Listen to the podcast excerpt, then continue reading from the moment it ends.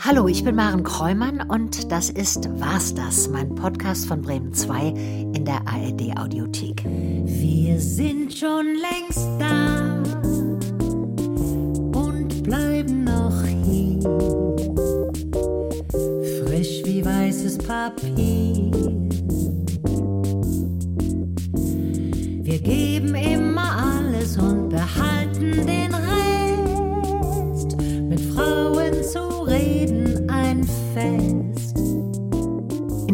Podcast breche ich ein Tabu. Ich spreche mit Frauen über 50 übers Alter und übers Altern. Über das, was war und das, was noch kommt. Denn auch wenn Frauen ab 50 unsichtbarer werden, von den Bildschirmen und aus dem Rampenlicht verschwinden, bin ich davon überzeugt, das war's noch nicht. In dieser Folge besucht mich Janina Kugel. Sie war die erste Frau im Siemens-Vorstand, landete einst auf Platz 1 der einflussreichsten Frauen der deutschen Wirtschaft. Sie ist Top-Managerin und setzt sich für Diversität in der Arbeitswelt ein. Ein Thema, das sie schon von klein auf begleitet. Sie erzählt im Podcast, wie sie als junges schwarzes Mädchen ausgegrenzt wurde. Ich habe aber dann eben auch beigebracht bekommen und gelernt, mich zu wehren. Und das ist, glaube ich, das Relevante, dann zu sagen, ihr greift mich an, ihr versucht mich zu diskriminieren, ich mache da nicht mit und ich lasse das auch nicht an mich rankommen. Having said that, es ist ja natürlich nicht so, dass das nie wehtun würde, aber man gewöhnt sich daran. Wir sprechen darüber, dass man sich im Alter auch beruflich noch was zutrauen sollte, dass wir im Alter Zeit und Muße haben, Neues zu lernen. Ein Neuanfang hat auch Janina Kugel gewagt. Mit 50 Jahren hat sie Siemens verlassen, orientiert sich neu und sieht dabei gelassen aufs Alter. Ich bin froh, dass ich nicht mehr 30 bin. In, diesem, in dieser, in dieser Rush-Hour des Lebens, sagen ja auch mal, wo man so viel noch entscheiden muss, was will ich beruflich, was kann ich beruflich, mit wem will ich eine längere Beziehung eingehen, Kinder, nein, Kinder, das ist ja alles irgendwie so ungefähr in diesem Abschnitt Ende 20 bis irgendwie 40 plus minus oder sowas. Das ist ja unglaublich anstrengend und man Ja. hat so unglaublich viele Fragezeichen. Ja. Nee, und ich muss ehrlich gesagt sagen, also ich finde das Altern bislang, es ist gut. Beste Voraussetzung für eine schöne Folge war's das. Viel Spaß damit.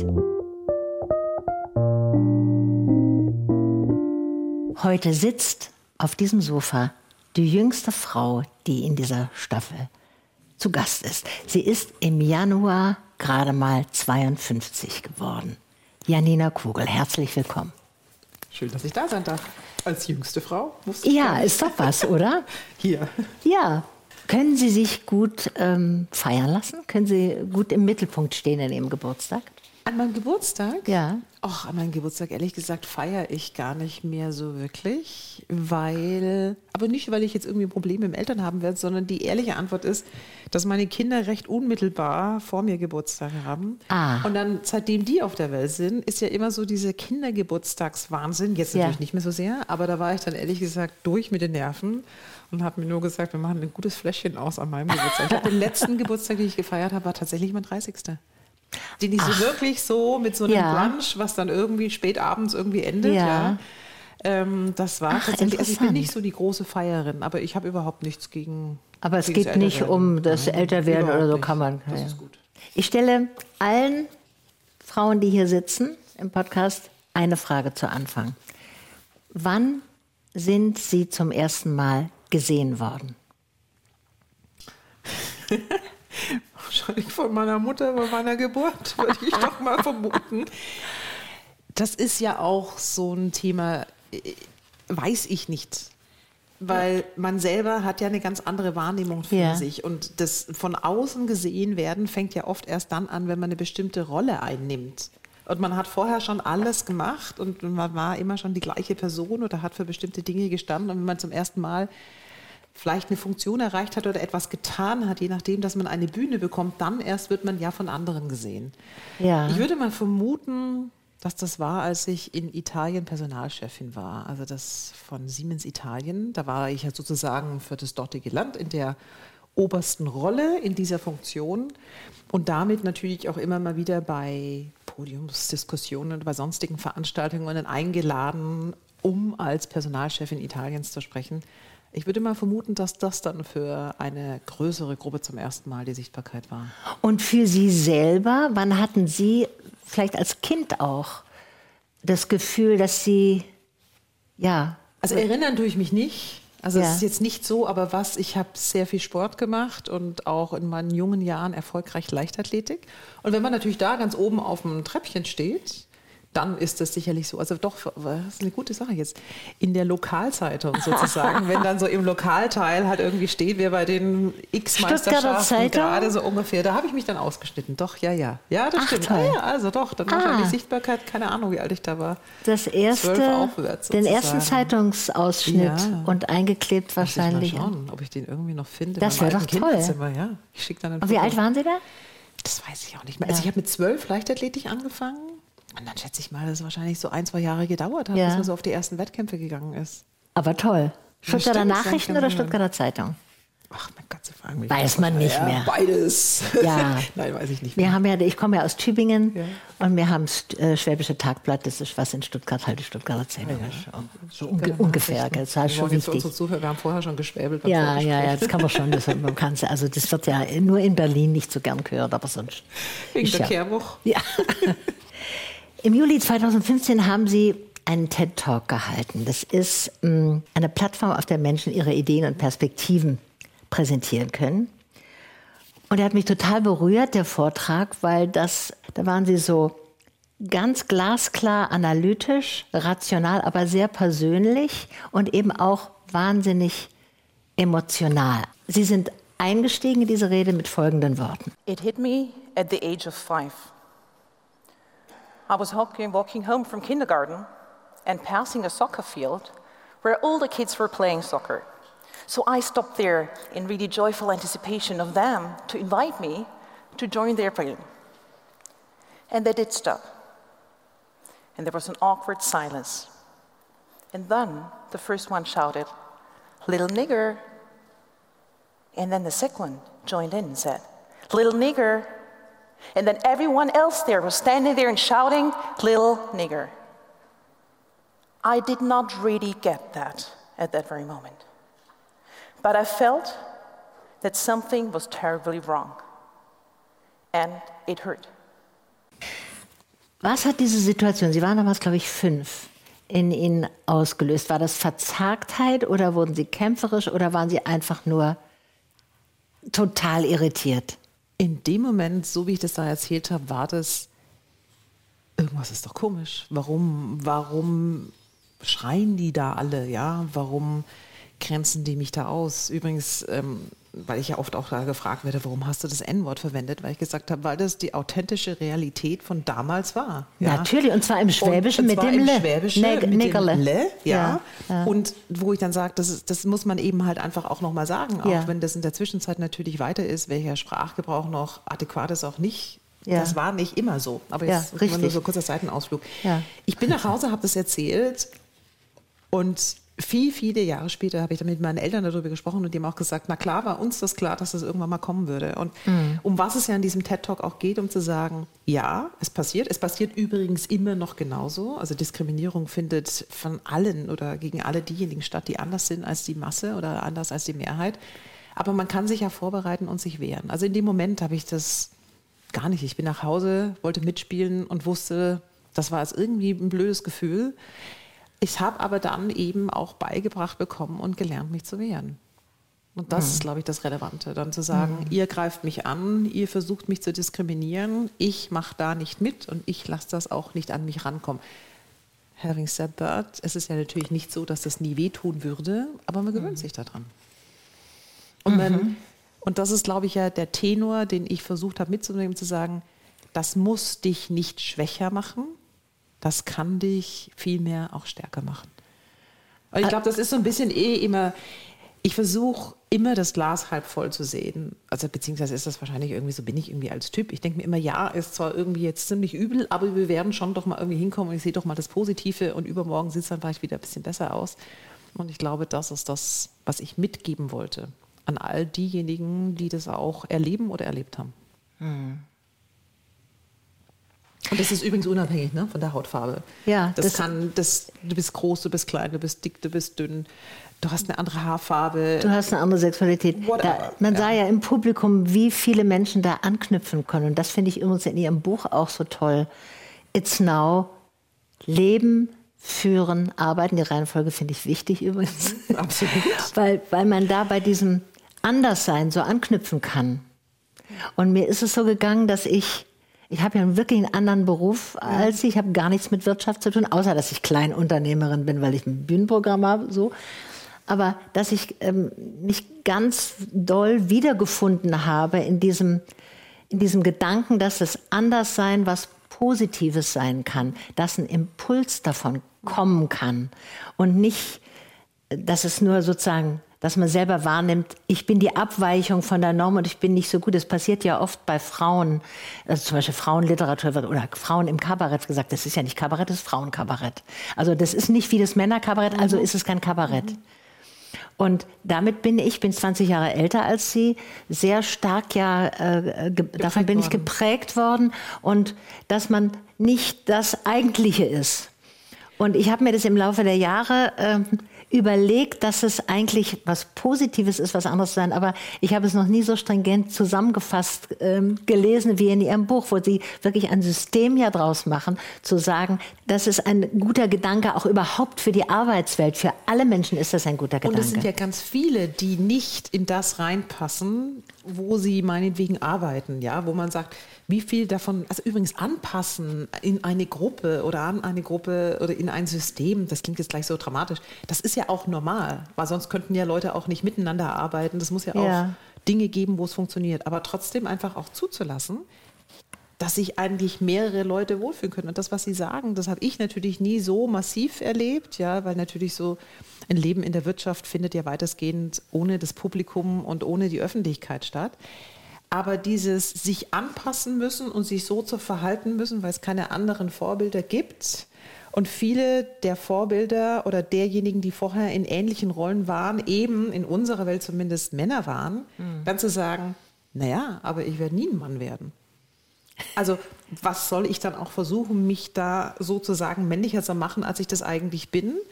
Und das war aber auch ein Prozess, den ich auch im Kopf irgendwann mal im Berufsleben verstehen musste, dann zu sagen, du kannst dann noch so sehr versuchen, das jetzt irgendwie so oder so zu machen. Ähm, mein Partner würde jetzt natürlich auch sagen, ach, du hast schon manchmal sehr klar, klare männliche Dinge an dir. Ja, du sagst zack, zack, zack, so in dieser Art und Weise. Ja. Das will ich überhaupt nicht verleugnen. Aber irgendwann muss auch das Bewusstsein kommen, zu sagen, ich bin, wer ich bin.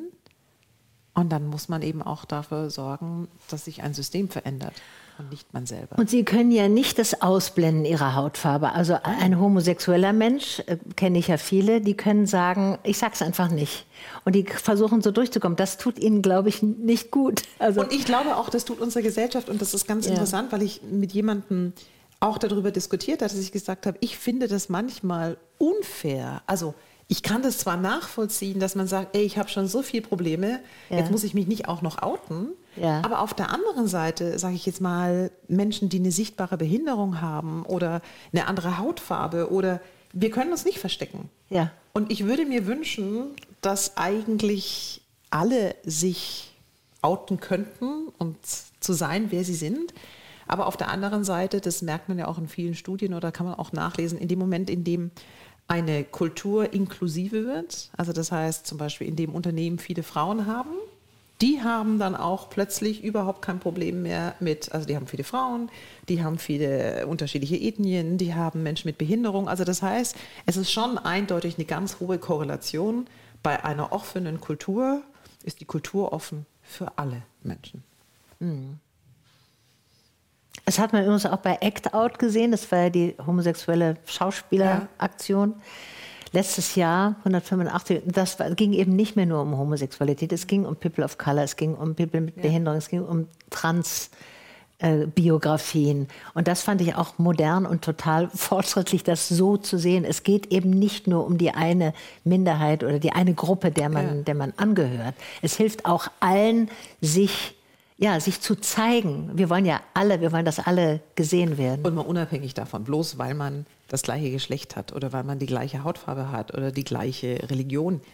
Ist man ja nicht leicht. Das ist ja von außen sozusagen etwas, wo man sagen könnte, klar ist es eine Kategorie, in die man gesteckt werden könnte, aber das hat ja überhaupt nichts damit zu tun, dass man dann als Mensch, als solches nicht völlig unterschiedlich sein kann. Ja, ich bin ja auch nicht nur lesbisch, ich äh, liebe Poesie, ich liebe Elvis Eben. Presley, ich koche gerne. So, ich ja. bin ja so viel. Und das, das kommt ja ganz schnell, wenn man diese eine, dieses eine Merkmal benennt, kommt ganz schnell natürlich die Schublade. Und eigentlich geht der Kampf zu sagen, ich bin, das ist ein Teil, ich bin nicht hauptberuflich Exakt. lesbisch, Leute. Und das Schöne, also diese Schubladen, die sind natürlich, da gibt es ja dieses Bias, ja, aus so einem Begriff, was unser Hirn macht, hat einfach so wahnsinnig viele Abkürzungen, weil wir gar nicht so schnell denken können, ja. wie die Einflüsse alle kommen.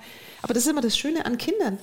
Wenn man, das hat mir neulich jetzt einfach eine Freundin erzählt, ihr Sohn, Kindergartenalter, hat einen Boxkampf, einen alten angeschaut, ja. Und da war Muhammad Ali gegen, ich glaube, Klitschko oder sonst was, ja. Und dann wollte er sagen, wer von den beiden, also wollte irgendwie was sagen. Ja? Und natürlich hat sie gesagt, klar, die erste Assoziation, die ein Erwachsener gehabt hätte, wäre zu sagen, der Weiße und der Schwarze. Ja. Und er hat aber gesagt, der mit dem blauen, mit diesem blauen Boxanzug. ja. Und das fand ich, und sie hat auch gesagt, das Großartig. war eine Geschichte, die sie sehr, sehr, sehr berührt hat und mich eben auch, weil ja. ich mir gedacht habe, wie schön ist es doch eigentlich, dass Kinder manche sozialen Stigma einfach noch nicht, ja, noch nicht mitgekriegt haben, haben. nicht mitgekriegt haben und so ja. genauso wie wenn, wenn ich dann sage, okay, wir gehen aus mit so und so und seinem Mann, ja, dann ja. sagen meine Kinder, ah ja, nix, da gibt es dann keine Nachfragen, ja, so und so und sein Mann, ja.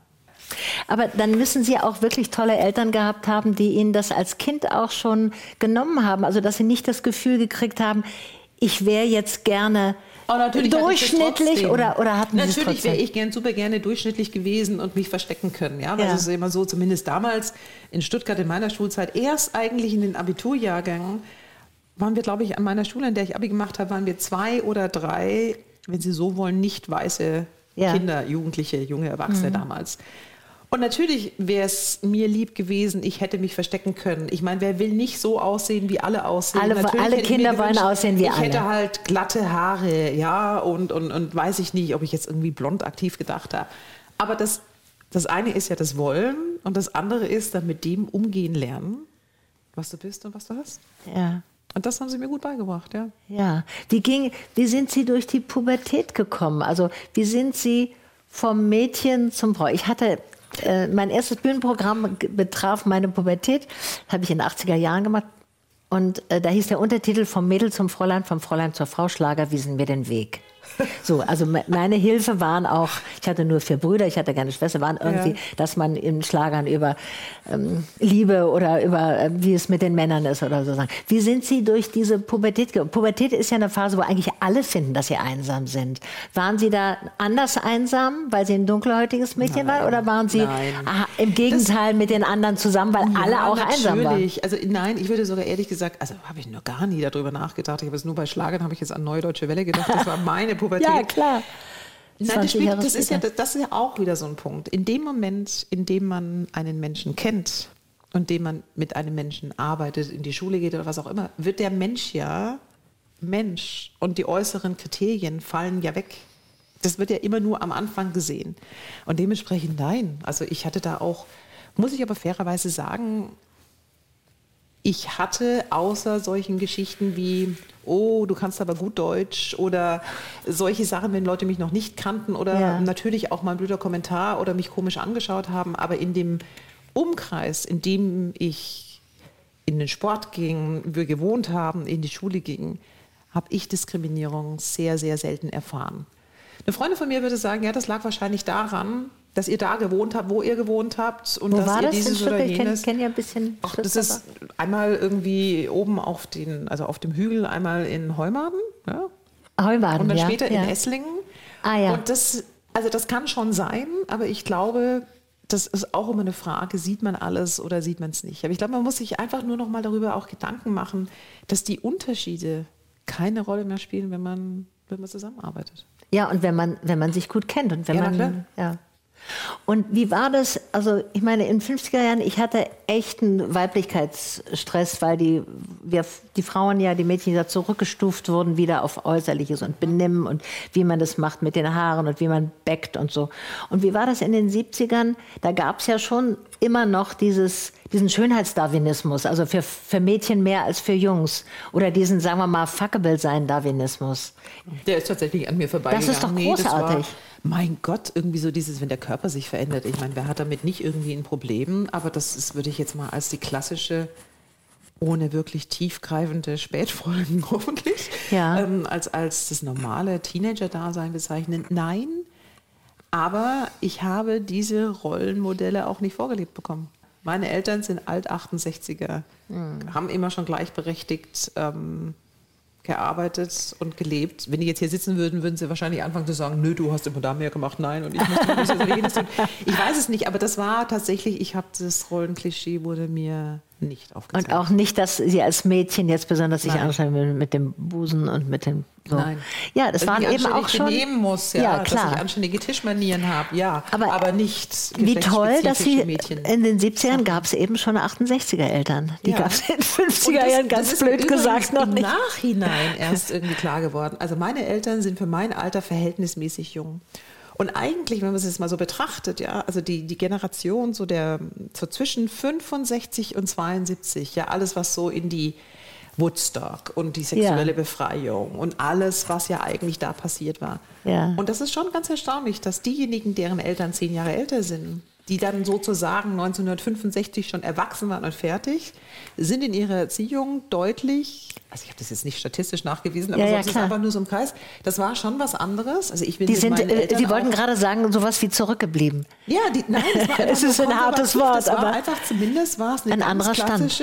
Mhm. konservativere. Ja. Aber wir waren, also ich war mit meinen Eltern auf Demos. Atomkraft, nein, danke. Baumsterben, erinnern Sie Ja, sich? Wahnsinn. Ja, Ja? ja. So, das Wahnsinn. waren manche meiner Freundinnen, deren Eltern älter waren und wenn sie so wollen, auch gesetzter.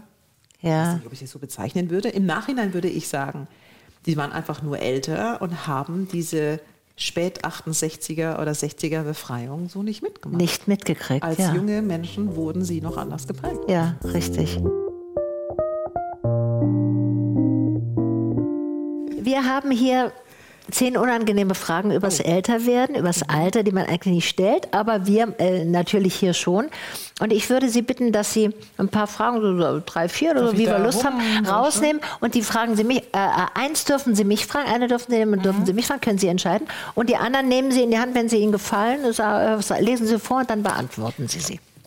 Altersvorsorge oder keine Sorge? Oh, die beantworte ich ganz, ganz dringend. Altersvorsorge unbedingt. Ja. Nirgends ist Altersarmut höher als bei Frauen. Ja. Und das liegt ganz häufig an der Erwerbsbiografie, also sprich, wie oft wurde die unterbrochen?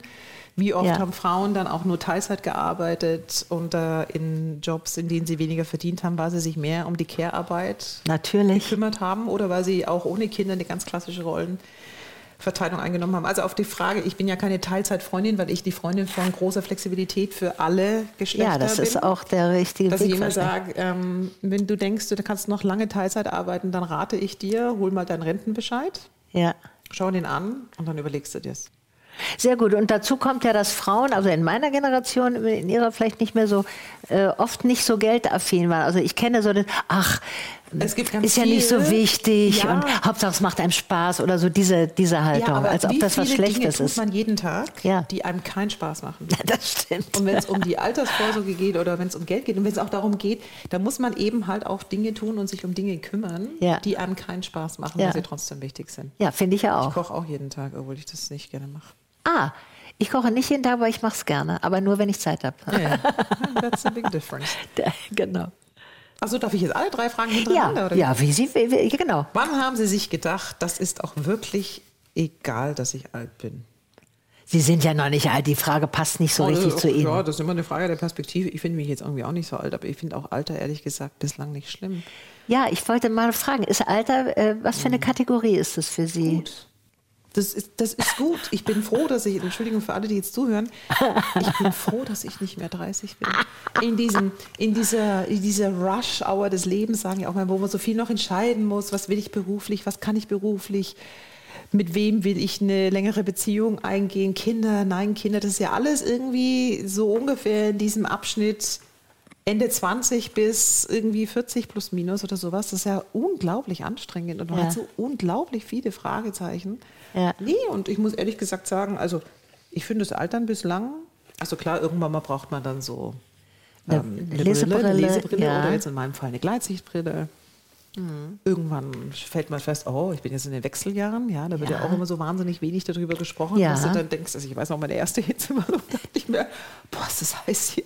Ja. Brauchen wir keine Klimaanlage? Wir hatten auch keine. Klimaanlage, ich erinnere mich wirklich noch genau, wo das war.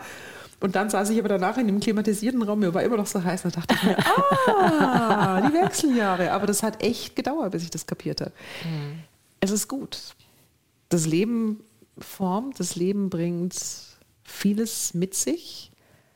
Auch die negativen Erfahrungen oder die negativen Dinge, die man, die sind dann vorbei und man weiß auch. Und man hat sie durch und, man, hat sie aber durch. gemacht. Man, hat kann von ihnen profitieren. Und man kann in manchen Situationen die Sachen wiedererkennen. Also das heißt, es ist auch wirklich egal, dass ich alt bin. Es ist wurscht, wie alt du bist. Also ich, ich gibt es keinen Moment, sondern ich finde einfach, ja.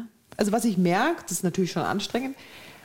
Ich habe ja immer gern Sport gemacht und jetzt muss ich um den gleichen, also sozusagen um das gleiche Leistungsvermögen aufrecht zu erhalten, muss ich deutlich mehr Ja. reinstecken. ja. Ja, ich mache jetzt deutlich mehr so Stretching und, und also solche Einheiten, ja, was mir früher habe ich nur gedacht, oh, Cardio, ja, Ja. Laufen, irgendwie alles, was schnell ist. Sowas, ja. Oder Ja. wenn man dann zum Arzt geht und dann sagen die, ah ja, Frau Kugel, alles in Ordnung, sind die üblichen Altersabnutzungen, ja, so mit Ja. den Gefäßen irgendwas abgelagert. Ich wird. habe Gelenke, Aber ich kann nicht, ich bin Leben. 30, 35 Jahre lang gejoggt, ich kann nicht mehr joggen, Ja. ich muss jetzt walken. Davor ist auch ich okay. Angst. Aber ich wollte gerade sagen, dann findet man eben was anderes, oder? Ich habe mir Kraulen beigebracht, ich schwimme jetzt. Oh ja. Und das ist ein super, das, super. macht ja auch einen schönen Oberkörper Ja, und so. tolle Aber- Oberarme. Tolle Oberarme, ja. Man kann, es ist nicht so leicht, joggen kann man ja, das war immer so toll. Oder walken kannst Ja. du, ich habe die Turnschuhe dabei, gehen, egal in welcher Stadt ich bin, gehe ich, Ja. frage mich rum, wo ist hier ein Park und mache das. Das ist beim Schwimmen nicht ganz so leicht. Aber ich finde das, empfinde das eigentlich auch so, dass es, gut, es gibt die Zipperlein, ja, Knie und so ist nicht so schön und ja, die Augen und ich fange auch ehrlich gesagt ein bisschen früher an mit Textlernen jetzt immer.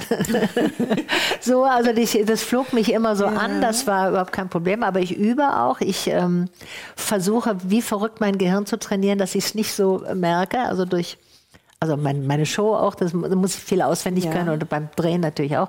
Das ist mir schon bewusst, dass ich das üben möchte. Aber dafür, also natürlich werden manche Dinge beschwerlicher. Mhm.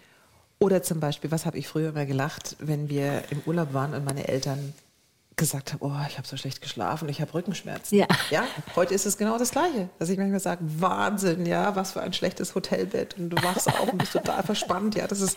Aber auf der anderen Seite, das, ich versuche immer die Dinge dann auch auf so eine so eine imaginäre Waage zu legen und sagen, okay, klar, das ist jetzt nicht unbedingt besser, aber dafür ist so viel anderes so viel besser geworden. Ja. Also ich finde, ist alles gut. Und man hat im besten Fall, wenn man, ja, wenn man Glück hatte auch, hat man genug Geld. Aber es gibt natürlich viele, gerade alte Frauen, die, wie Sie vorhin gesagt haben, die zu wenig Geld haben. Das Ja. ist schon, da sind wir einfach privilegiert, sind muss man jetzt mal privilegiert. sagen. So, Und da haben wir auch, zumindest auch wieder mal Schwein gehabt. Ihnen wahrscheinlich auch. Und deshalb aber wieder zurück zur Frage 1. Ja. Das ist nämlich die dritte. Jetzt muss ich die ja Ihnen vorlesen. Ja, die können wir, die können wir auch schon, Ah, welche ich. Mit 66 Jahren, da fängt das Leben an. Oder wann? Und ich glaube, wenn man keine grundexistenziellen Sorgen hat, Ja. dann ist das Das ist die Voraussetzung. die Voraussetzung dafür, dass man dann auch sagen kann, ich habe mich mit dem angefreundet, was ich bin oder was ich nicht bin. ja.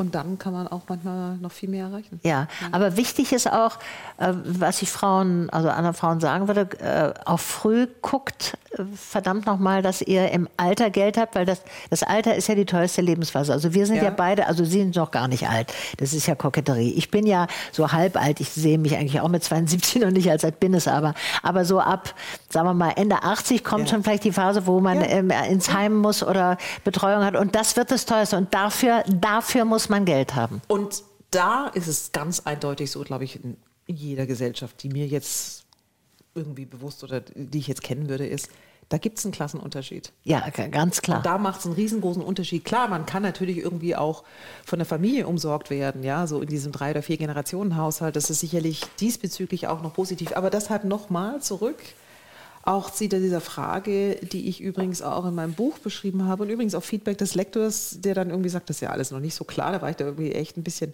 sauer über dieses Feedback, weil ich mir gedacht habe, natürlich ist das klar, aber dann habe ich mich halt auch mal in eine andere Perspektive reinversetzt und habe dann sehr dezidiert darüber geschrieben, dass meistens Paare völlig unabhängig des Geschlechts, wenn sie eine Familie gründen wollen, sehr ähnliche Vorstellungen von dem haben, was sie beruflich machen. Und dann gibt es klare Rollenverteilung.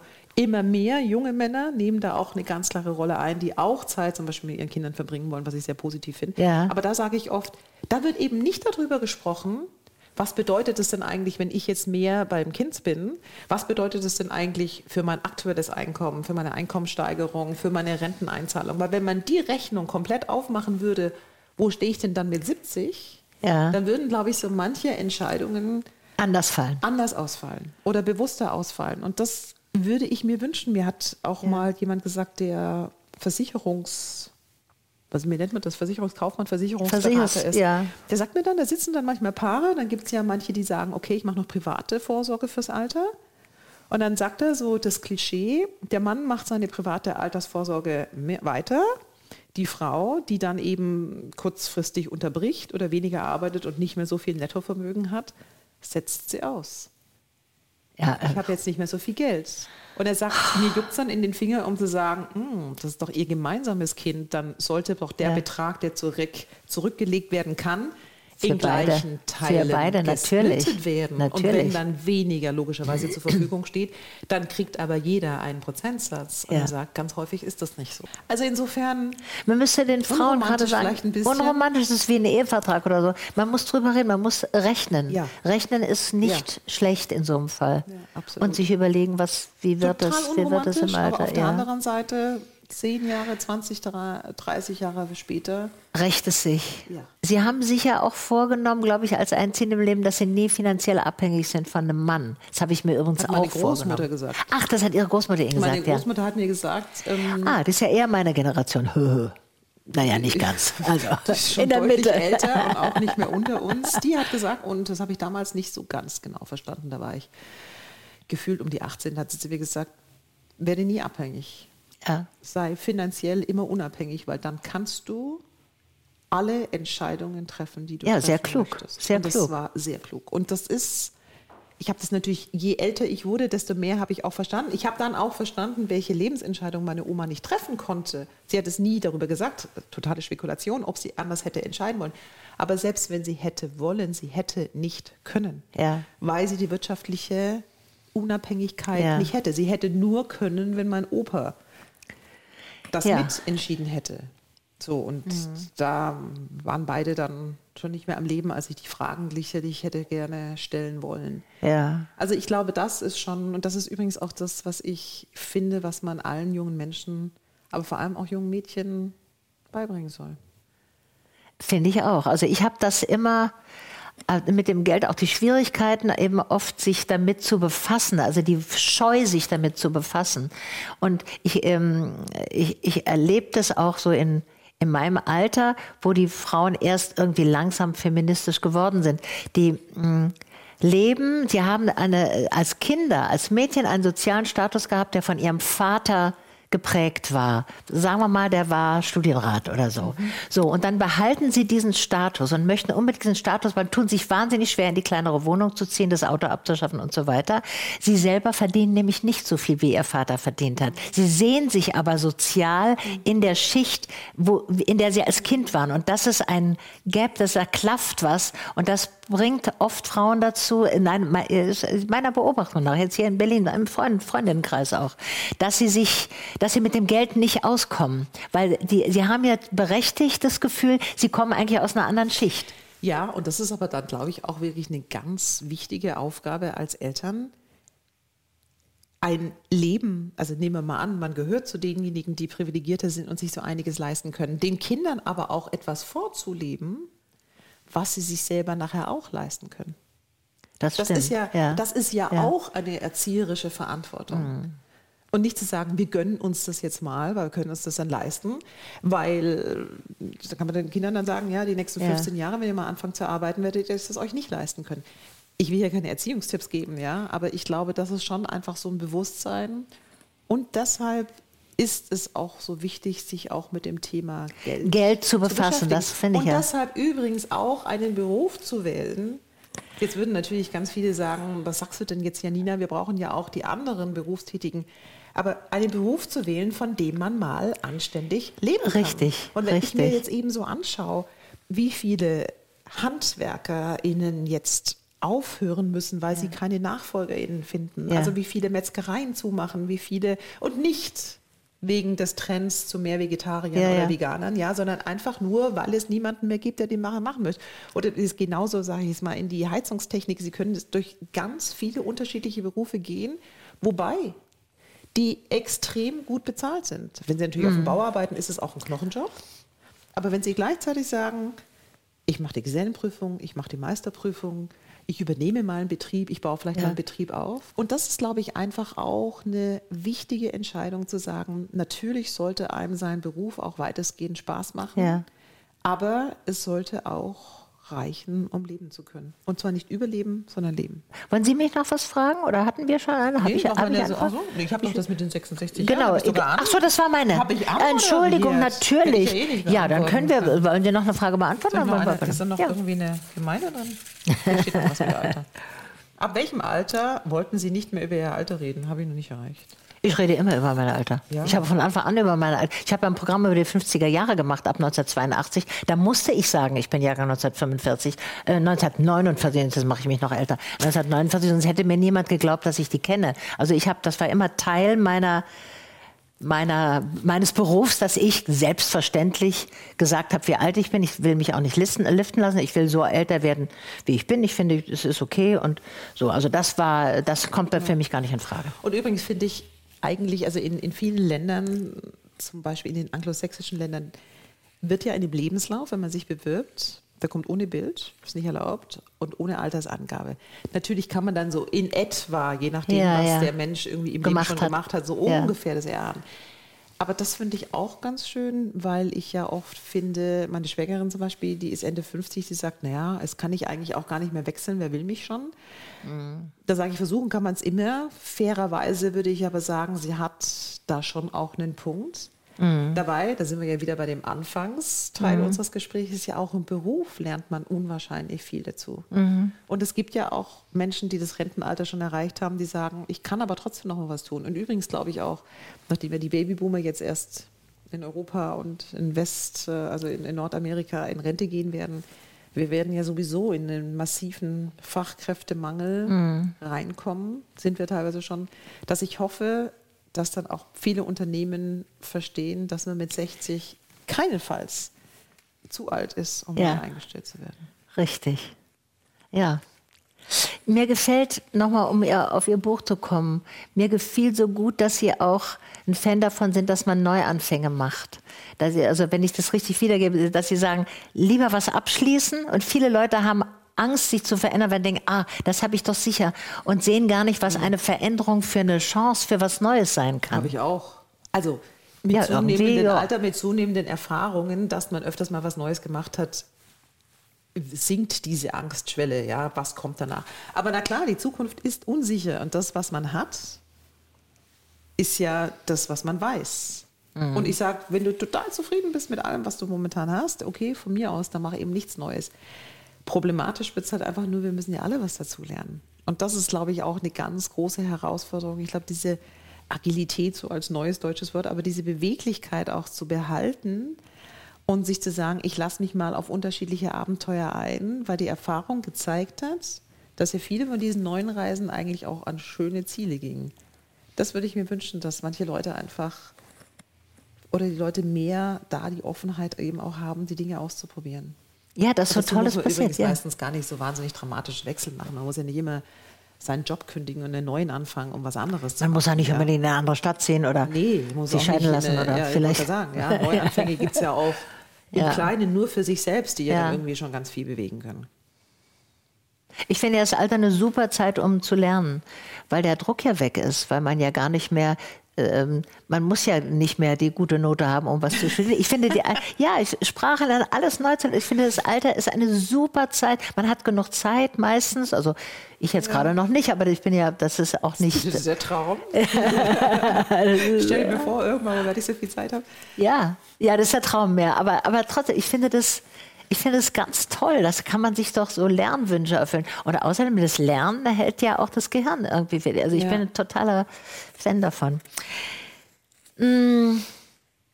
Ich finde auch interessant, dass Sie gesagt haben, also Anpassung, man muss gucken, wo man hin will und man muss das kennen, wo man hin will. Und das ist ja, das Anpassen klingt so negativ, Anpassen, als ob es politisch, strategisch, ähm, unmoralisch ist. Mhm. Aber was Sie meinen, ist ja, wenn, aber Sie müssen mich dann unterbrechen, wenn ich jetzt die falsch wiedergebe, dass man einfach das kennt, wie die anderen argumentieren und dann also sozusagen die Regeln kennt, auch um die Regeln unterlaufen zu können. Ja, also es ist eigentlich zwei, zwei gefächert aus meiner Sicht. Das eine ist, ich habe ja immer wieder mal in Italien gewohnt und das ist noch deutlicher. Da wird den Kindern abtrainiert, wenn die sagen, ich will, voglio, ja, ja. Eben das abtrainiert und das heißt dann vorrei. Ja. Also da wird dann ah, beigebracht, ja. ich würde gerne, ja. Also ja. so.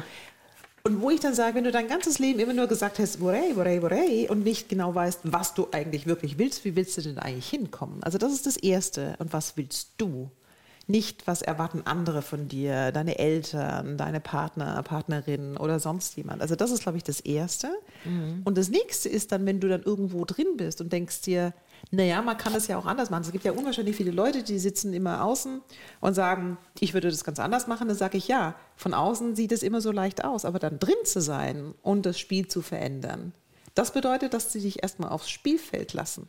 Mhm. Und wenn du dann auf dem Spielfeld bist und mitspielen kannst, dann kannst du die Regeln auch verändern. Von mhm. außen sie zu mhm. verändern kannst du nur, wenn du A, in der Machtposition schon bist oder zum Beispiel jetzt der Gesetzgeber bist, um das jetzt mal so ein bisschen, und dann sagst, du hast hier neue Regularien, die du an den Tag legen kannst. Aber für Otto NormalverbraucherInnen bedeutet es ja zu sagen, wenn ich es anders haben möchte, muss ich mitspielen können, uns dann zu verändern. Aber da gibt es auch Menschen, die irgendwie sagen, nee, sie finden das nicht. Das ist eben jetzt meine, mein Glaube. Und ich glaube eben, dass man sehr wohl, zum Beispiel oft gibt es ja so Leute, die sagen, ich habe eine ganz schlechte Führungskraft, die behandelt mich total schlecht. Und dann sage ich, das ist tragisch genug. Aber wenn du dann selber Führungskraft wirst und das doch bewusst erlebt hast, dass du so als Mitarbeiterin nicht behandelt werden möchtest, dann sei doch als Führungskraft auch anders. Also das ist doch eine aktive Entscheidung. Auch wenn das immer Usus war, zu sagen, ich mache das anders. So wie Sie die Jeans getragen haben und den Kaffee ja, sich selber oder? geholt Also, dass die Jeans irgendwie so ein Auslöser irgendwie werden würde, ja. Aber ganz ehrlich, meine ganz alten Vorstellungen waren, als ich so eine junge Frau war, zu Vorstellungsgesprächen, so dieses klassische der Chef, also ich mhm. sage das jetzt mal absichtlich im Klischee, und dann die Sekretärin, auch absichtlich noch in den alten mhm. Sportwahlen, mhm. die dann sagt, was hätten Sie denn ganz gerne zu trinken und Frau so und so, könnten Sie mir bitte nochmal den Kaffee holen, wo ich mir so denke, meinen Kaffee kann ich mir schon selber holen. Sie waren ja auch deswegen anstößig, weil Sie ganz klar Feministin waren. Sie haben irgendwann mal gesagt, Sie sind eine natural born Feminist. Also seit wann wussten Sie denn das? Erinnern Sie sich an diese G20 Treffen in Berlin. Wo, und wo nur die Männer? Nee, sondern das, da war die Kanzlerin auf einer Bühne, die Miriam Meckel hat, glaube ich, moderiert und da war die Königin Maxima, die, glaube ich, damals noch ja. keine Königin war. Ah, da wurde gefragt, sind ja, Sie eine Feministin? Genau, und dann ja. hat, die, die, hat die Frau Merkel sich da, glaube ich, irgendwie so ein bisschen na ja, und irgendwie gibt es ja andere, die schon viel, viel mehr erreicht haben. Ich weiß nicht mehr, wen sie zitiert hat.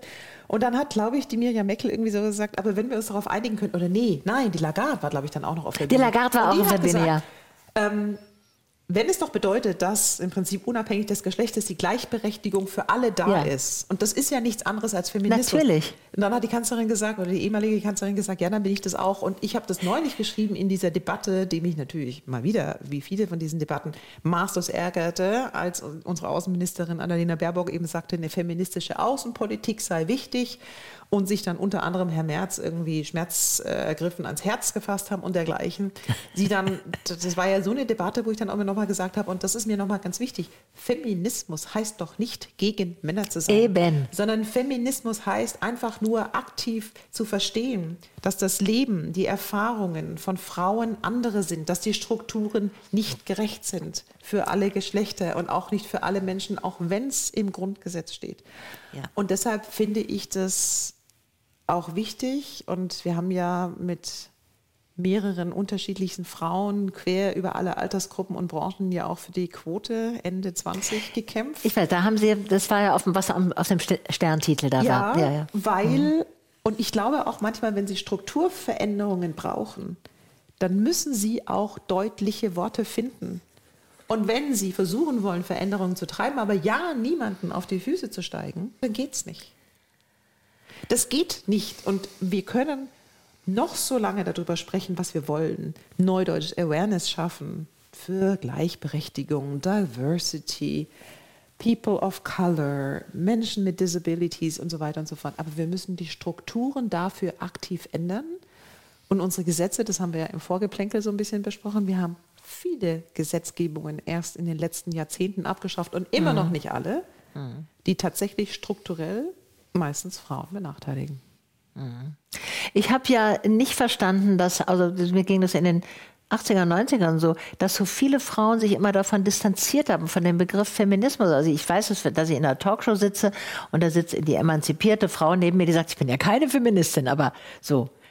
Da- Das war, äh, ich definiere doch selber, was Feminismus ist. Ich weiß, mein Feminismus basiert auf der Erkenntnis, dass es ungerecht zugeht, dass Frauen nicht die gleichen Möglichkeiten haben. Eine Feministin ist für mich eine Person, die sich einsetzt, dass die Frauen die Möglichkeiten in der Gesellschaft haben. Und was die, daran bitte ist schlecht? was ist daran schlecht? Und wie komisch wäre es doch, wenn ich als Frau das nicht täte. Also das, das wäre Ja, ja, ja. mal wie die, die andere Frage wieder zurück. Ja. Ja, aber das ist die, äh, da lassen, haben sich viele Frauen sozusagen das Zerr, ein Zerrbild von Feministinnen einreden lassen von weil- den feindlichen, dem feminismusfeindlichen Männern und haben das wieder, haben deren Sicht. Das sind ja diese Ultra-Klischees, wie Furchtbar. die Feministinnen haben Haare unter den Achseln und Ja. rasieren sich die Beine nicht und so weiter und so Ja. fort. Das sind ja auch diese Bilder, mit denen dann ganz gerne Ja, ja. mal gespielt wurde, wo Ja. ich immer so sage, was hat das eine mit dem anderen zu tun? Mich hat meine Moderatorin übrigens gefragt, warum, warum sind Lesben eigentlich immer so hässlich? Ach. Fiel, fiel mir nur jetzt mal ein. Bei, bei, Wahnsinn. bei, so, ja, ja, das war, also sie hat mich dann ausgenommen, aber hat ja, Ah. Sie wissen schon, was ich meine, aber wieso, ja, das nur zum Thema Ja, das Vorurteil. kenne ich auch. Ja. Ja. So, so. Sie sind natürlich nicht gemeint, Frau. Sie sehen gar nicht so lesbisch aus. Das war immer ein, das war ein totales, das totales Kompliment, äh, war als Kompliment gemeint. Also ich, ich versuche auch, das ist sicherlich aber auch ein Training meines Gehirns, mir bestimmte Dinge auch gar nicht zu merken. Aber das ist doch mir egal, Ja. welche sexuelle Orientierung jemand hat. Es ist Ja. doch mir egal, welche Religion jemand hat. Aber nicht im Sinne, dass ich es nicht berücksichtigen wollte, aber einfach nur in, in einem Sinne. Und ich habe mich sehr gefreut, meine Tochter hat ähm, dann neulich irgendwie so gesagt, nee Mama, also da kann ich nicht, weil da feiern wir Chanukka. Dann habe ich mich wirklich total gefreut, weil es also ein jüdisches Kind in ihrer Klasse oder eine jüdische junge Dame Ja. in ihrer Klasse, junge Frau in ihrer Klasse, dann eben dann einfach gesagt hat, wollt ihr zum Chanukka feiern kommen. Ja, super. und das ist, glaube ich, einfach diese schöne, also das heißt, ja, respektieren und wissen, aber gleichzeitig insofern vergessen, dass es überhaupt nicht in diese Schubladen, die wir ja alle haben, irgendwo einsortiert Da muss wird. es überhaupt gar nicht reingehen Nein. in die Schublade. Was war das für ein Gefühl, als Sie so richtig Macht hatten da bei Siemens? War das, hat es Ihnen Spaß gemacht? Ich würde sagen, war es ja, schön? ich habe auch kein Problem damit zu sagen, dass ich keine Macht haben möchte oder dass Macht zu haben etwas Schlechtes ist. Machtmissbrauch ist etwas Schlechtes. Mhm. Ja, genau. Mächtig zu sein, Dinge zu entscheiden, Dinge zu verändern. Dinge zu verändern, das ist gut. Mhm. Und ähm, da ist aber auch nicht dieser eine Moment oder dieses eine Gefühl, sondern das entsteht ja auch. Und was, glaube ich, ein schönes Gefühl ist, ist, wenn sie merken, dass sie in der Lage sind, nicht immer, aber Menschen auch mitzunehmen. Und dass Menschen sagen, habe es nicht so ganz genau verstanden, wo du eigentlich hin willst, ja, aber irgendwie, das hört sich gut an, die Vision. Ich verlasse mich auf dich, ich laufe mit dir, ich traue dir. Und ähm, das ist dann, glaube ich, schon etwas Schönes. Also gestalten zu können, und dazu gehört Macht auch. Und das ist wiederum etwas, was, so ist mein Erleben, dass im Alter öfter auf einen zukommt, dass man dieses Vertrauen kriegt oder dass man gewürdigt wird oder dass man merkt, ähm, die glauben dir, die glauben Aber an die was, was du glauben machst. den Menschen, wo sie authentisch gesehen haben, dass diese Menschen das, was sie gesagt haben, auch tatsächlich leben. Weil Menschen haben Ja, ein ja. wahnsinnig gutes Gespür dafür, das ist, entsteht nicht sofort, aber nach einer Zeit lang, wer ist eine Person, die einfach nur Dinge vorgibt und immer sagt, weil sie vielleicht schick ist oder weil sie irgendwie gerade zum totalen Trend gehören? Und wer ist eine Person, die auch genau das vorlebt und lebt und gestaltet und möglich macht, was sie vorgibt? Und ich glaube, Mhm. das ist ein ganz, ganz großer Unterschied. Den Menschen wird vertraut. Durchhalten, Immer für tapfer alles. sein, lange Atem. Ich finde auch lange, lange Atem zahlt sich aus. Und Niederlagen wegstecken können. Ja. Niederlagen müssen gar nicht so Spektakulär nee, sein. Die müssen nicht spektakulär sein, aber halt einfach mal wissen, das hat man jetzt irgendwie echt versaut oder halt Ja. nicht so gut gemacht oder irgendwie Ja. Nicht verkauft bekommen oder sonst irgendwie sowas, ja. Aufstehen, weitermachen.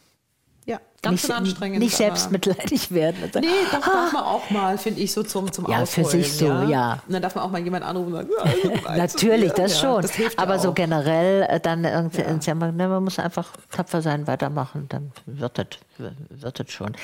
Sie haben ja sehr viele Jahre lang wahnsinnig viel gearbeitet. Das waren so, Sie haben, wie viele Stunden die Woche waren das? Das, das ist übermenschlich. Das zählt man dann einfach auch ja. nicht mehr. Wie, wie lange hält man sowas durch? Das sind ja oft zwölf Stunden Tage manchmal. Ja, das sind natürlich auch manchmal mehr. Das ist immer so eine Frage, was ist denn dann so ein Arbeiten? Ja, also ist man immer hochkonzentriert, hat man Meetings, sitzt man. Also ich glaube, das kommt wirklich darauf an, was man auch für eine, mal ganz ehrlich, eine gesundheitliche Konstitution hat. Und je nachdem, wie man ein Leben lebt, was ist denn vielleicht auch diejenigen, die einem, die einem helfen. Also natürlich gibt es immer diejenigen im Team, die vieles für einen machen. Also das merke ich jetzt. Das ist natürlich ein ganz großer Unterschied zu meinem Team von früher, was ich jetzt eben alles selber mache, wo ich immer weiß, ja, wie viel Zeit das irgendwie kostet. Nicht, dass ich das vorher nicht wusste, aber jetzt ist es halt einfach noch was anderes. Ich glaube, die Frage ist gar nicht mehr, wie lange hält man es aus. Die Frage ist ja, will man auch aufhören und ein halbes Jahr später irgendwie tot umfallen? Das ist ja, glaube ich, auch nicht die Absicht, sondern ich würde einfach immer vorschlagen, sich überlegen, macht es so Sinn? Wir sind hier wieder in der privilegierten Diskussion. Ja. Aber auch wenn man einen Job macht, den man machen muss bis zur Rente, damit man eben seine Miete zahlen kann, dann gibt es ja am Tag auch noch andere Dinge, wo man sich fragen kann, machen die mich glücklich und möchte ich die ganz gern tun. Das, das klingt jetzt komisch, wenn ich das sage.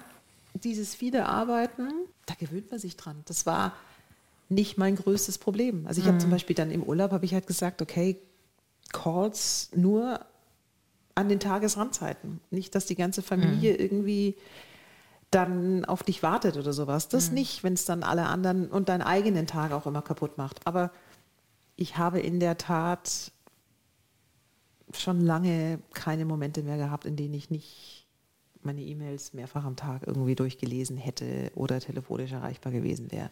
Aber wenn Sie ein Team haben, das auch weiß, sie rufen dich nur an. Also ich habe zum Beispiel immer gesagt, wenn ihr was Dringendes habt, schickt mir eine SMS. Das sehe ich, das hat eine andere Aufmerksamkeitsspanne. Die E-Mails guckt man dann zweimal am Tag an und da ist ja auch viel drin, was jetzt nicht irgendwie so ganz, ganz wichtig ist. Wenn ihr mir eine SMS schickt und sagt, Janina, es ist dringend, dann rufe ich an. Aber das hat dann auch keiner gemacht für irgendetwas, was nicht dringend war, weil jeder genau wusste, das ist etwas, was manchmal passiert. Und dann kommt einfach auch mal ganz salopp ab einer bestimmten Position, werden sie auch dafür bezahlt. Das ist knallhart, aber so ist es. Sie können doch nicht wirklich viel Geld verdienen und dann glauben, dass sie wie ein Arbeitnehmer, eine Arbeitnehmerin ohne Personalverantwortung einfach mal getrost drei Wochen in Urlaub gehen können. Abgesehen davon, dass dieses auch alle schon teilweise nicht mehr unbedingt können. Da habe ich dann allerdings ein Problem damit, weil ich dann sage, das gehört auch dazu, abschalten zu können. Sie haben doch das mit der Kernarbeitszeit, Ja, oder? Das, das ist auch auch ein richtig, ja. Oder was, was mich auch beeindruckt hat, dass Sie in der Männerregel da bei Siemens, war das dann schon bei Siemens, wo dass Sie gesagt haben, musste. ist stillen, ich, und dass Sie nicht gesagt haben, ich muss jetzt mal eine Pause machen, sondern gesagt, ich brauche jetzt Pause zum Abstillen. Super. Ja, die müssen es ja schnallen. Ja, und auch ehrlich gesagt, weil das auch klar war, also alle, die schon mal gestillt haben, es gibt manchmal also einen Moment, da gibt es dann auch kein, keine Möglichkeit zum Verzug mehr. Platzt einfach. Platzt, ja, also das heißt, es ist dann auch, wird ja dann auch körperlich ein bisschen schmerzhaft. Und nochmal, das ist, glaube ich, auch eine ganz wichtige Botschaft, die ich ja dahinterher geschrieben habe. Da ist meistens keine böse Absicht dahinter, mhm. sondern da ist eher ein Nicht darüber nachdenken und gar nicht erfassen, dass andere Menschen eine andere Situation haben. Ja. Das ist genauso wie wir benutzen Apps den lieben langen Tag für dieses oder jenes. Haben wir uns mal überlegt, wie das wäre, wenn wir sehbehindert oder blind wären? Oder je nachdem, wo könnten wir nicht reinkommen, könnten wir nicht gehen, würden wir im Rollstuhl sitzen, Ja. könnten wir an jeder U-Bahn auf jeder Seite raus, dann würde ich sagen, in den moderneren U-Bahnen in Deutschland ja. Ja, in Paris oder in London, wo die U-Bahnen teilweise noch sehr, sehr alt sind, ja, also das heißt die Infrastruktur auch alt, da gibt es einfach viele Stationen, wo sie als Mensch mit Gehbehinderung Keine Chance haben. haben sie keine Chance. Ja, ja. Und das Aber das ändert, das hat sich schon sehr geändert. Bei, bei, also gerade bei uns. Barrierefrei ist jetzt Theaterwerben damit und so. Das ist einfach ein Standard. Und wird trotzdem in vielen, in vielen Institutionen nicht immer mitgedacht. Und ich nehme mich da überhaupt nicht aus. Also ich denke auch nicht immer an alles. Und deshalb, da bin ich wieder bei der anderen Facette, die ich ja auch schon oft genug gesagt habe. Deshalb ist es ja so wichtig, so ein diverses Team zu haben, dass die Menschen sagen, hey, wir haben ja was vergessen. Alles, was Sie schreiben, haben Sie ja gelebt. das haben Sie mit, unterschiedlichen mit Leuten. Durchgesetzt. ja manchmal meine eigenen Geschichten, aber ich erzähle ja eigentlich in dem Buch auch viele Geschichten von Menschen, die mir in meinem beruflichen Leben begegnet sind. Für mich war ja eigentlich der Punkt zu sagen, guck mal, war so und so oder ja, dieses und jenes gemacht und trotzdem hat es geklappt. Aber zurück zu dieser Frage, die Sie eingangs mal gestellt hatten, wann bin ich zum ersten Mal wahrgenommen worden? also wenn sie bekannt werden oder sage ich jetzt mal in ihrer Branche dann teilweise berühmt werden, die Arbeit, die sie gemacht haben, bis sie berühmt wurden, Ja. das war ja Nix. Gar niemand hat das Jahrzehnte. gesehen. Und ja. kein Mensch hat das gesehen. Ja. Aber die ganzen kompletten Grundlagen dafür haben sie ja vorher geschaffen. Und so ist es ja, bei bei Sportlern, finde ich, kann man das immer schön erklären. Die haben 10, 20 Jahre trainiert, verzichtet, sich nur noch so ernährt, kein Alkohol getrunken, keine Partys gemacht, nur dann geschlafen, um dann einmal dieses Turnier zu gewinnen oder Olympiasiegerin zu werden. Und das sind ja eindeutig diese Dinge. Erst dann nimmt die breite Öffentlichkeit sie wahr. Die Arbeit, die wichtigen Bausteine, die haben ja alle viel weiter vorne stattgefunden. Welche Frau möchten Sie gerne sichtbar machen? Also, da sind wir ja wieder nur in meinem Blickwinkel. Ist okay. Sie über- sind ja der Gast. Ja, ich bin die ja. Gästin. Also es gibt mehrere und ich, ich habe, und das ist glaube ich auch gar nicht so vielen bewusst, weil wir ja viel jetzt über Feminismus auch gesprochen haben, wir leben in einer sehr, sehr stark von einer Männernorm geprägten Welt. Also das heißt, Medikamente werden an einem Durchschnittsmann An Männern ausprobiert, So, der ja. Crash-Test-Dummy, den- also nicht die Band, ist sondern, sondern männlich. der ist männlich. Und da gibt es eine Ingenieurin, Schwedin, glaube ich, Astrid Lindner, die die Standardfrau als Crash-Test-Dummy entwickelt hat. Sie ist immer noch nicht im Einsatz. Heute, im Jahre 2022, ist es die männliche Norm. Das ist unglaublich. Aber dann zum Beispiel ganz nahe gibt es ähm, eine, eine Dame, die hat ein Reinigungsunternehmen irgendwie gegründet hier in Berlin, die Einur Bolders, die Forever Clean. Das ist einfach auch, wo ich dann sagen würde, also clean, ja, Forever Clean, das sagt ja der Name schon, was das Unternehmen tut, die einfach viel ein Geschäft aufgebaut hat, über das wenig gesprochen wird, weil man spricht ja auch ganz viel über so die ehemaligen Vorständinnen oder Managerinnen aus so DAX-Unternehmen, wie ich zum Beispiel eine, aber man spricht gar nicht so häufig über die kleineren und mittleren Unternehmer und Unternehmerinnen, die einfach viele Arbeitsplätze irgendwie zeigen und schaffen und wichtig sind.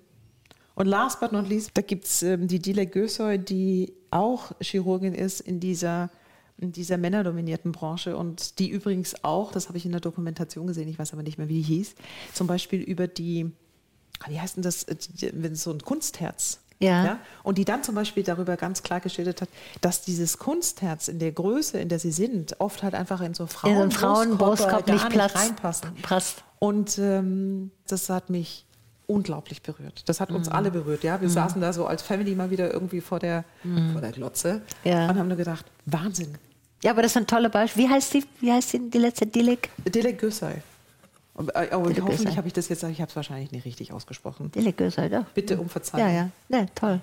Noch kurz in die Zukunft. Wie lebt Janina Kugel mit 80? Oder sagen wir erstmal 70? Knappe 20 Jahre. Also, boah, das will ich irgendwie gar nicht so genau wissen und ich will das jetzt auch ehrlich gesagt gar nicht so richtig festlegen. Also, was mich letztes Jahr sehr umgetrieben hat und da bin ich jetzt irgendwie froh, dass es auch dann, das sind wieder die Zufälle und vielleicht die Erkenntnisse, die passieren müssten, dass ich mir immer gedacht habe, letztes Jahr, hm, das machst du eigentlich immer nur so diese Wirtschaftsthemen und diese klassischen Frauenthemen. Nicht, dass mich das jetzt nicht interessiert und dass ich das nicht für wichtig finde, aber da war schon so etwas in mir, dass ich mir gedacht habe, kann ich nicht mal ein bisschen humanitärer arbeiten? Und ähm, das war wirklich mal wieder, so manchmal passieren ja so Dinge, die man gar nicht beeinflussen kann und plötzlich werden sie, so Puzzleteile, die werden plötzlich so eine Puzzle zusammen und dann wurde ich gefragt, ob ich mir vorstellen könnte, in den Stiftungsrat der AIDS-Stiftung zu kommen. Und das war zu einem Zeitpunkt, wo ich gerade das gedacht habe. Und die haben mir dann erzählt, dass sie sich gar keine hohen Chancen ausgerichtet haben, Ja. dass ich das irgendwie machen würde. Und ich habe gesagt, oh ja. Ach, wie toll. Mit einem Glückseligkeit habe ich diese E-Mail zu Hause vorgelesen und gesagt, oh, stell dir mal vor, was passiert ist. Die wollen mich vielleicht in ihrem Stiftungsrat. Und das nicht nur, weil so viele andere Krankheiten wegen Covid jetzt so ins Hintertreffen geraten sind, die überhaupt noch nicht gelöst haben. Und wir haben immer noch keinen Impfstoff gegen AIDS. Wir haben zwar Medikamente, wer Zugang zu diesen Medikamenten hat, damit die Virenlast so weit unten bleibt, dass man nicht mehr übertragen kann. Aber das Problem ist natürlich überhaupt nicht gelöst. Ähm, Es gibt auch ganz viele Frauen auf der Welt, insbesondere auch in, sage ich mal, in vielen im globalen Süden, die natürlich ähm, ja auch häufig vergewaltigt werden und damit überhaupt nicht entscheiden könnten, zum Beispiel irgendwie geschützten Geschlechtsverkehr zu haben. Also da mitarbeiten zu dürfen, jetzt in Zukunft freue ich mich sehr und ich hoffe auch, dass mir das eine Erfüllung bringt, die, Ja. Die, die, die mir einfach auch nochmal das Eintauchen in andere Welten gibt. Was ich mir wünsche, ist, dass ich noch viel Unterschiedliches lernen kann, weil mir das schon Spaß macht, auch neue Dinge zu tun und zu merken, ich habe keinen blassen Schimmer und dann irgendwie ein halbes Jahr später oder ein Jahr später oder noch viel später dann irgendwie sagen, oh, jetzt bin ich da aber irgendwie schon ganz gut eingetaucht. Das macht mir schon Spaß. Toll. Und ich möchte Ihnen einfach nochmal Danke sagen, weil anhand Ihres Buchs It's Now habe ich so viel von mir kapiert. Ich weiß ja, wer ich bin, ich weiß ja, was ich gemacht habe. Und es war aber immer so eine individuelle Entscheidung. Und ich kriege die Strukturen mit und ich sehe, dass Sie das als Forderung formulieren. Und das ist mir wahnsinnig wichtig. Ich begreife mich tatsächlich mit meinem, auch mit meinem kleinen Außenseitertum oder dass ich da nicht richtig dazu passe und dass ich da von außen komme und dass das insgesamt aber was Gutes war, weil oft in der Kunst ist es oft so, dass die Innovationen von Quereinsteigern kommen. Äh, Bei anderen Berufen ja vielleicht auch. Und ich glaube, das ist immer so, dass der Horizont, ein anderer Horizont, neue Ideen und neue Impulse bringt. Und ich glaube, das, was man nie unterschätzen darf, und das ist Ihnen ja sicherlich auch ganz häufig passiert ist, man wird von anderen Menschen gesehen, die sagen, weil du da warst, habe ich plötzlich gedacht, ja, dann könnte ich Ja, da auch genau. sein. Ja. Und das ist, glaube ich, etwas, was wichtig ist, Räume zu schaffen, in denen bestimmte Menschen bislang nicht repräsentiert waren, um zu sagen, das geht auch. Ja. Und Komikerinnen können genauso lustig sein oder Kabarettistinnen können genauso Ja. lustig sein wie Männer. Ähm, Und das war ja auch zum Beispiel so eine Debatte, dass es jetzt gedauert hat, dass eine, was ist es, eine Showmasterin? Ja, also die, die Barbara, Schöneberger. Ja, eine- eine- noch eine vor einem halben Jahr hat der Volker Harris gesagt, ich weiß keine Frau, die dieses, die am Samstagabend Es moderieren ja könnte. Frauen, haben, was Unglaublich. für- Ja, und wo ich dann einfach nur sage, ich habe es zwar jetzt nicht gesehen, sorry Barbara. Ich hab's auch nicht aber gesehen. Ich würde einfach nur sagen, warum sollte denn eine Frau etwas nicht können, was ein Mann kann? Und warum sollte ein Mann etwas nicht können, was eine Frau kann? Und was sollten auch queere Menschen nicht können? Ja, um jetzt wirklich einfach wirklich ganz inklusiv zu sein, hoffentlich. Ähm, Und das ist, glaube ich, einfach also das wäre mein Wunsch, dass ich diese Dinge nicht aufhöre, auch mit 70 nicht. Und vor allem, ehrlich gesagt, fällt mir so ein, dass ich noch auf den Berg hochkomme.